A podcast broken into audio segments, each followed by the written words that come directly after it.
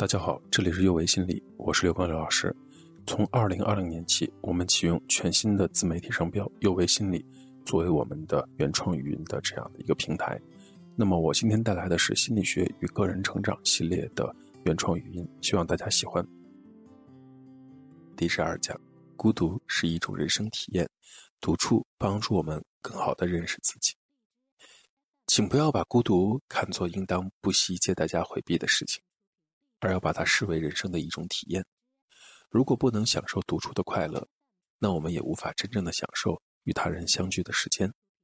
能和自己建立很好的关系，喜欢独处，我们才可能与别人建立牢固的、既有付出又有回报的关系。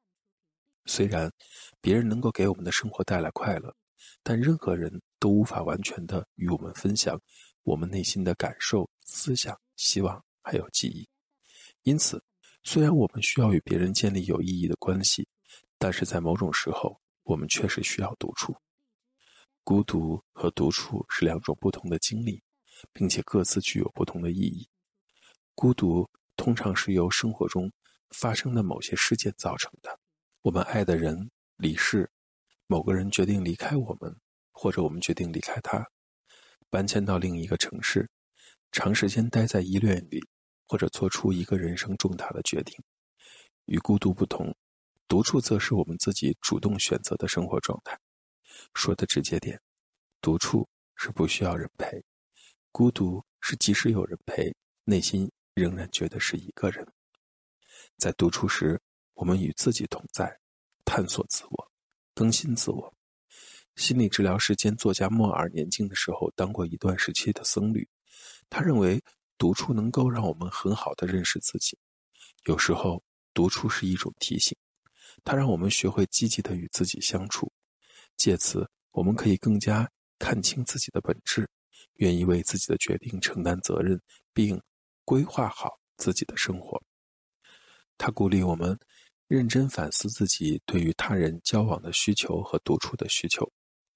如果不愿意花时间独处，而是让生活一刻不停，我们很可能无法集中精力。独处给予我们检验生活和沉思的机会，并对未来进行展望。独处还可以让我们有时间思索一些深刻的问题，例如：我是不是都不认识自己了？我注意倾听自己内心的声音了吗？我们可以用独处的时间来省察自己的内心。对自己有更清晰的认识，并且学会依靠我们自己内在的力量来决定我们要走的路，而不是被环境和他人的期望所左右。有些人认为，独自一人的时候总是孤独的，但实际上，如果能够坦然接受独处的时光，那我们参加各种活动和与他人建立关系，就是出于主动的选择，而不是由于恐惧孤独。要在生活中做出改变。我们需要孤独，让大脑排除一切干扰，而不是仅仅找一个安静的地方独自待着。如果生活太过浮躁和复杂，就无法体会到独处的珍贵。当我们表示想独处时，会担心别人觉得我们怪异。有时候，有些人不能够正确理解我们想独自待着的想法，他们可能会拼命地说服我们和他们待在一起。有些与我们关系比较密切的人，甚至可能会感到紧张，因为他们把我们对独处的渴望理解为我们不爱他们了。事实上，这可能是由于他们自己害怕独处。我们需要时刻提醒自己，我们与他人保持亲密关系是有尺度的，忽视对距离感的需要只会造成遗憾。很多人无法忍受孤独，是因为他们把生活变得越来越喧嚣和复杂。我们害怕独自待着就会和别人疏远，于是我们就和自己疏远了。当我们缺乏社会交往，或者人际关系出现问题，并令我们感到不满的时候，我们常会感到孤独。当我们觉得与他人格格不入时，也会有孤独感。这种无法与他人交融的困难，可能源于童年时期依恋的缺失。还有一些时候，我们感到孤独，其实仅仅因为无法。做到静下心来倾听自己内心的声音，无论孤独是由于什么原因引起的，都是它侵袭我们内在的声音，而非我们主动选择去体验这种感觉。如果我们能够接受这种感觉，它就会激励我们成为自己希望成为的人。虽然孤独是痛苦和令人不安的，但是通过经历它，我们可以获得力量源泉和创造力。孤独有几种不同的类型，可以分为短暂性孤独和长期孤独。所谓短暂性孤独，是指人们本来拥有很满意的社交生活，但突然因故受到影响，比如与某个人分手，或者搬迁到了一个新的地方，导致暂时产生了孤独感。很多大学生都经历过这种短暂性孤独中的一种常见的类型，那就是想家。长期性孤独则给人们在一个相对较长的时间里始终无法建立有意义的人际交往。虽然我们大多数人都会在生活的不同阶段短期经历孤独，但长期孤独确实已经成为了一个问题。欧文·亚龙在《直视骄阳》这本书里提出了两种类型的孤独。日常性孤独和存在性孤独。日常性孤独是指与别人的隔绝，这种人际交往方面的孤独通常与害怕亲密、感到羞耻被拒绝或者觉得自己不可爱有关系。存在性孤独则是一种深层的令我们与他人无法走到一起的感觉，这种彼此间的距离是由于我们很清楚自己生活在一个与他们完全不同的世界里。